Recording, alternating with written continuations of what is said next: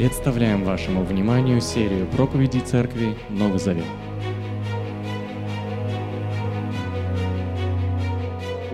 а, из этой проповеди. Он поостыл и произносит внятную проповедь. Но даже эта выжимка представляет из себя очень важный интерес, поскольку обращена она к аудитории. Какой? Темной и безграмотной. Это селяне, это язычники, которые верят в Зевса, они верят в Гермеса, и Павел произносит им проповедь. И если, давайте будем внимательны сейчас, если сравнить проповедь Павла в Антиохии Писидийской в 13 главе, кто там был? Грамотные книжники, которые читали закон и пророки каждую субботу. И если мы сравним ту проповедь с проповедью малограмотным язычникам, то мы увидим, насколько Павел был гибок в своих подходах. Это очевидно. Есть два прекрасных примера, когда Павел проповедует исключительно языческой аудитории. Это первая история находится в Листре, а вторая история где? Эксперты, подсказывайте. В Деяниях. Глава. В каком городе хотя бы? В Афинах. 17 глава книги Деяний апостолов, где он выступает с проповедью э, перед эпикурейцами, стойками и разли, различными другими э, языческими философскими движениями. Сегодня ведутся споры, нужно ли проявлять такую гибкость. И вы знаете, я слушал много проповедей по, этом, по этой теме. А, от одной крайности маятник качается к другой крайности. Одни говорят, да вообще все, просто проповедуй как есть, а там уже пусть Бог делает, Он знает, что Он будет делать. А другой маятник, надо просто вот, ну, как хамелеоны, вот, вот везде во все, вот во всякий контекст войти, чтобы вот быть своим в доску. На самом деле истина посередине – и вот то, что делает Павел, он проявляет гибкость. И в чем эта гибкость выражается? Он не цитирует ни одного текста из Ветхого Завета в этой проповеди. К чему он апеллирует? Это очень интересно. Вообще многих смущает такое, такое понятие, как гибкость. Вот. Но я глубоко убежден, что нам нужно учиться и учиться именно у апостола Павла, чтобы проповедовать как сведущим людям в Писании или там ДВРам и так далее – и также проповедовать людям, которые вообще не в зуб ногой. Вот как к ним подход найти? Где найти эту точку опоры? Я думаю, что нам нужно учиться у Павла. Но важно вот что помнить. У Павла оставалось неизменным одно. Подходы его меняются как в Афинах, как в Листре, так и в Антиохии Писидийской синагоге. Подходы однозначно разные, но центром его вести всегда был и оставался Иисус, Мессия. И, кстати говоря, здесь я хочу еще, чтобы вы немножко были более даже внимательны. Именно это имеет в виду Лука, когда говорит, что апостолы, в синодальном переводе это очень часто повторяется, проповедовали Слово Божье. Или они проповедовали Слово Господне, это цитата из синодального. Или Слово спасения, или Слово благодати – вот под всеми этими словами подразумевается весть о ибо Иисусе Мессии, Спасителе от Бога, Спасителе от греха и дающим свободу. Вот что значит проповедовать Слово Божье. Поэтому для Павла концепция вести была очень ясна. И здесь он имел гибкость. Послание всегда оставалось неизменным, но Павел менял свои подходы к людям и направлял внимание на разные темы в зависимости от уровня аудитории. Здесь возникает вопрос, вот если вам интересно, вот у вас есть друзья, есть разные категории людей. Вот, например, у нас в церкви крестились люди, ну вот у нас было три крещения, я анализировал нашу ситуацию и понял, что все люди, которые приняли нас крещение, у них есть христианский бэкграунд. То есть, в принципе, а, если так оценивать, это, конечно, в любом случае важный процесс благовестия любой категории людей. Но легче нести эту весть людям, у которых есть какой-то фон. Правда? Но вы заметили, наверное, уже, я смотрю по некоторым неуверенным взглядам, когда мы говорим о благовестии, что мы так на скаку так, а вот сейчас мы неверующим принесем благую весть. И принесли. И что? И ничего. Мы ожидали, что они сразу придут, повалят в церковь и скажут, о, ура, наконец-то мы узнали. А ничего подобного. Лично я на своем опыте это еще раз в этом убедился. Вот люди с таким бэкграундом, вообще не с христианским бэкграундом, вообще просто ноль, ноль. Вот язычники, вот как эти люди из Листры и Дарбы. Вот интересно, как с ними работать? Как благовествовать тому, кто передо мной, кого Бог посылает? И знаете, как нужно это делать, учиться у Павла? Сначала нужно понять, кто перед тобой. Задайте вопрос, кто он или она. И тогда можно понять, с чего начать. Например, если перед вами дети верующих родителей. Вот это как иудеи. То есть все знают, но Христа не имеют. Писание понимают вроде так, вот, воскресная школа учились, вот, а, а, их обработку получили, но как бы Христос, а что, как с ним делать, как быть вообще, как жить? Это одна категория людей. Здесь подход, мне кажется, должен быть такой, как у Павла, когда в синагогу приходит. Так, ребята, открываем Писание, читаем, вдумываемся, принимаем решение. Четко, ясно и понятно. А вот если это люди, которые никогда не слышали о Боге. Вот я, например, был подростком, я никогда ни разу не слышал о Боге. Я помню себя 12-летним. Я впервые от бабушки своей слышал вообще просто Бог слово. Я не отличал там Иисус, Бог, там Дух Святой. Вообще для меня это был дремучий лес. И прошло более семи лет, прежде чем я, наконец, у меня картина прояснилась, и я был способен принять более-менее адекватное контекстуальное решение вот в нашем контексте. Я отдаю свою жизнь Христу, я хочу быть с Ним, я хочу следовать за Ним. И при этом Бог, Бог действует через разных людей. А если перед вами интеллигент, профессор в университете, вы знаете, на простой козе к нему не подъедешь. И люди интеллектуальные, они, у них запросы другие. И здесь нам нужно немножечко где-то потянуть либо свое образование, хотя апостолу Павлу не надо было подтягивать образование. Он спокойно разговаривал на греческом, на еврейском, на арамейском. Он говорил на шести языках. Он мог говорить даже с эпикурейцами и стоиками, хотя они тоже его высмеяли. Но тем не менее, друзья мои, получайте высшее образование ради евангельских целей, почему бы и нет. А если перед вами деревенские жители, селе проповедовали. Что там уже интеллектуально выкаблучиваться? Сказал первое, второе, третье, конкретно, четко и ясно. Донес благую весть. Так вот, в понимании Павла все эти группы людей требовали разного подхода. Писидийские а, а, иудеи и жители Листры и Дербы.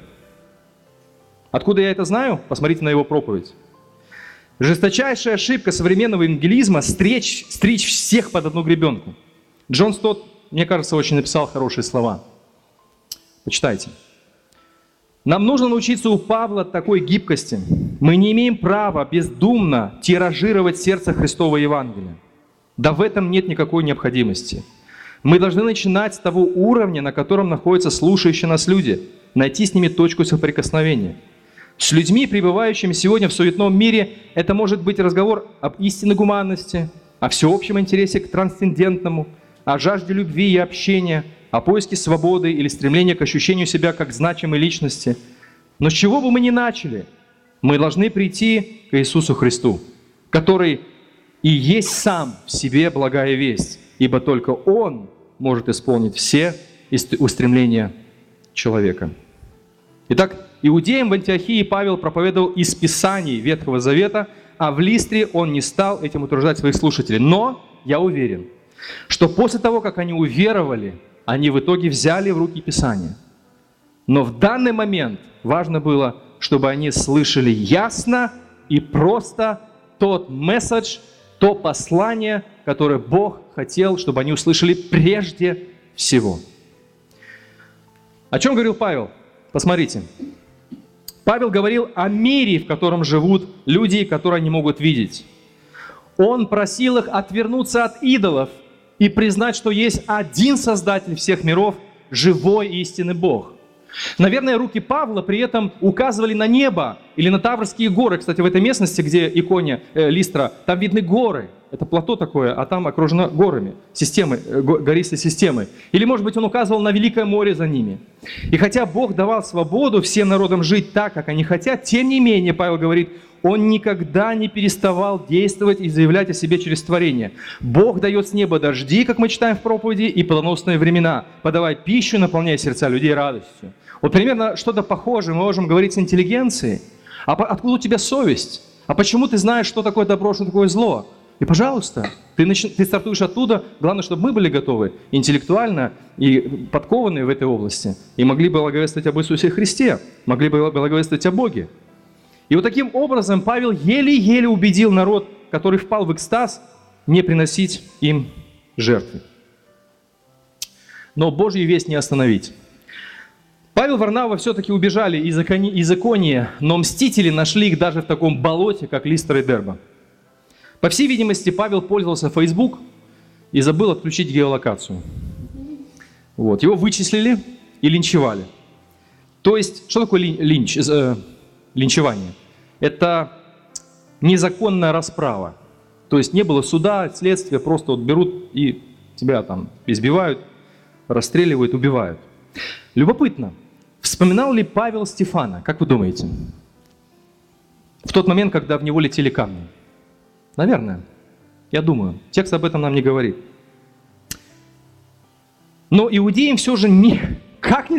Слушайте, Павла не убить. Вот если вы читали послание Коринфянам, он говорил, что и тонул он, и избивали его, 40 ударов палками получал за богохульство, за отступление от веры. Там и внутренний сговор был против него, и внешний сговор был против него. Враги вовне, враги внутри. Вот просто непотопляемый, неубиваемый апостол. А почему? Потому что благую весть не остановить. И многих христиан впоследствии все-таки убивали. А благая весть продолжала свое шествие по земле, и Божье Царство э, расширялось. В общем, как говорят народе, не на того напали. Они выволокли, выволокли Павла за город, полагая, что он умер. Вообще это удивительно, как он остался жив, потому что после побития камнями никто никогда не оставался живым. И поэтому некоторые теологи полагают, что когда Павел встал, там используется греческое слово «анастасу». Что такое «анастасу»? Когда ученики окружили его, он воскрес и пошел. Ну, мы не знаем. В любом случае это чудо. Ученики подошли, окружили, это пример малой группы, да? То есть малая группа собралась, окружила его, и он встал, и он пошел. Это яркая иллюстрация просматривается во втором послании Коринфянам. Павел пишет, мы сбиты с ног, но не уничтожены. Можно клеветать на церковь Христа. Можно что угодно делать, убивать можно, но Божье дело будет продолжаться. Павел это смелый и несгибаемый вестник Небесного Царя. Он не умрет, пока не выполнит свою миссию на земле. Друзья мои, какой пример, какое вдохновение для нас. А у нас голова, головка заболела, там ножка заболела, все, мы сдались. Нам что-то не получилось, мы руки опустили и поволокли свои ноги домой. Ну что, я думал, так будет, а то так. Павел несгибаемый, непотопляемый, смелый вестник Небесного Царя. Его побивают камнями, он встает и идет до тех пор, пока не выполнит свою миссию. И как заканчивается второе послание Коринф... э, Тимофею? Веру сохранил. Забег я свой закончил. Теперь готовится мне венец. Это его слова на исходе его жизни. Вот это целеустремленность. Вот это посвящение. Вот это сила. Друзья мои, как можно больше апостолов Павла в Церкви Нового Завета. Ярко, еще один момент, с братьями рассуждали, заключение – ярко характеризует Павла выбранный им обратный путь. Вы когда-нибудь думали о том, какой путь предпринял Павел обратно в Антиохию Сирийскую? Он, мы знаем, что он несгибаемый посвященный проповедник. Как он возвращается? Вы посмотрели по тексту? А? А посмотрите, какие города он проходит на обратном пути? Те же самые, где его в каждом городе грозили что сделать? Слушай, Павел, тебя там хотели убить, ищи обходные пути. Ничего подобного. Он не только встал после побития камнями, он еще пошел в города, где его в каждом городе грозили убить. Вывешивали плакаты wanted, да, разыскивается. Он идет туда. Как вы думаете, почему? Ну, кроме того, что он несгибаемый. Есть еще предположение? Более рациональное объяснение, еще более рациональное. А? Ну, это понятно. А? Это понятно. Но почему в те же города идет? Вот, вот не боится почему. Вы знаете, мне кажется, вот я свою версию выйду. Вы, наверное, правы. Я не хочу пользоваться своим преимуществом, что я тут говорю, а вы там сидите. У меня микрофона у вас нет. Но я так думаю, что, скорее всего, поскольку люди думали, что он убит, Он-то больше не проповедовал в этих городах.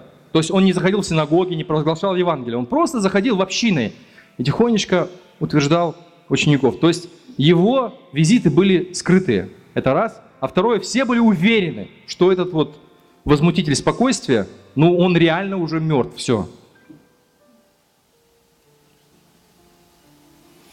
Он не боялся, потому что долгое время считали его мертвым. То есть он воспользовался моментом. Он был смелый, еще и мудрый, друзья мои. Смелость без мудрости – это бесполезное занятие, так же, как мудрость без смелости. В общем, интересная мысль. Что дальше делает Павел? Павел и Варнава. Вообще, посмотрите, что происходит. Тоже мы с братьями рассуждали, вот в малой группе. Павел и Варнава сначала встряхивают весь регион. Вот вы обратили внимание? Заходят, провозглашают, проповедуют. Одни за, другие против. Убьем тебя в другой город. Одни за, другие против. Убьем тебя в другой город. Одни за, другие против. Побьем тебя, побили его. И дальше уже мы не видим, что он проповедует. Он просто посещает общины. Посмотрите, что делает Павел Варнава. Какая стратегия? Это очень интересная инвестиционная стратегия. Они встряхивают весь регион провозглашением Евангелия, а потом, когда оседает вся вот эта пыль, ну, вы знаете, как вот отделяют пшеницу от мекины. Когда эта вся куча, их встряхивают. Поскольку зерно тяжелое, оно падает, ну, там, на ткань. Селяне делали так, когда дул ветер. Они встряхивали вот зерно. Тяжелое зерно падало, а мекина вся легкая, она уходила в сторону. Как феном дуло, вот когда, да, мекина вся эта солома, она уходила. Чтобы не кушать хлеб, да, с соломой. Вот то же самое они делают. Они встряхивают весь регион. Я думаю, что где-то нам тоже можно пользоваться таким подходом. Встряхнуть там, я не знаю, какие-то акции устроить там, провозглашать, проповедовать, печатать, сайты создавать какие-то, страницы, яркие огни, возможно, я не знаю. Я мечтатель. Это уже как бы будет зависеть больше от нас, что мы будем делать. А потом, после этого, когда седает вся пыль, начинается реальная работа. Он посещает уже образовавшиеся общины, верующих в Иисуса Христа. И что они там делают, как мы читаем в тексте? Посмотрите, в каждой общине на обратном пути они назначали старейшин, возлагая на них руки, и после молитвы и поста поручали Господу, в кого те уверовали. Это очень важное наблюдение – с тем, чтобы никогда, братья, сестры, никогда не рассматривать пасторское служение как портфель или должность. Я не занимаю должность. У меня нет портфеля и нет погон. Это ничего общего с этим не имеет. Что происходило? Когда они встряхивали весь регион, мне кажется, это очень важная мысль, которая достойна того, чтобы обсудить наблюдение а, в малых группах. Они встряхивали весь регион апостольским авторитетом, провозглашали, творили чудеса и говорили. Когда все оседало, появлялись верующие и неверующие. И верующие, естественно, сбивались в коммунные такие, в общинки, в церкви небольшие, 30-40 человек. Вот такие были церкви первые христианские. Домашние церкви, просто дома, домов не было таких огромных. 30-40 человек, максимум 50. Одна поместная община. Они сбивались в некие коммуны, в которые были все равны. Все. Братья, сестры, мужчины, женщины. Все были равны перед Богом. Но проходило время, и апостолам было уже видно, когда возвращались на обратном пути, кто способен и кто соответствует критериям старейшин. Вот используется слово пресвитеры, ну, неправильно, что не перевели. Это мое личное мнение. Надо переводить не пресвитеры, а старейшины. Это обычная еврейская практика. В Израиле старейшины – чем занимались старейшины? В каждом городе, селе были старейшины. Сейчас на Кавказе то же самое. Заходишь в село, там кишлак, еще куда-то, сидят такие в попахах, вот, ну, пожилые люди. Что они делают, эти старейшины? В Израиле было то же самое. Они осуществляли благочестивый а, надзор внутри общины, чтобы люди во всем поступали по Божьему закону. Вот в чем предназначение пресвитерского служения, пасторского или епископского. Это, это абсолютно одинаковые синонимы. Епископ не выше пастора, пресвитер не важнее пастора, епископ не выше пресвитера и так далее. Это три разных термина для одной должности, или для одного служения, извините, не должности, а служения. Так вот, эти старейшины решали спорные дела, читали закон и созывали население по субботам, там, сейчас мы воскресеньем созываем, вместе молиться, вместе читать. И они отвечали за это. Павел и Варнава следовали этой традиции, оставляя в каждой общине по несколько старейшин, чтобы верующие могли иметь благочестивых лидеров. Итак, дорогие мои, весть продолжает распространяться. Бог продолжает посылать людей для насаждения церквей. Бог продолжает спасать грешников. Бог продолжает находить лидеров для церкви. Будешь ли ты, ты лично, продолжать быть частью этого процесса? Хотя бы небольшой пазл, но будешь ли ты частью этого удивительного дела? Вот в чем весь вопрос. Три города, сегодня праздник Троицы. А, Икония, Листра, Дерба. Благая весть просто проносится по этим городам, появляются верующие, неверующие, появляются церкви, появляется оппозиция. Но Дух Святой давал силы выдерживать этот напор, жить как церковь, как церковная семья и благословлять этот мир, молиться за врагов и служить друг другу, и служить миру. Вот чему мы призваны с вами, дорогие друзья.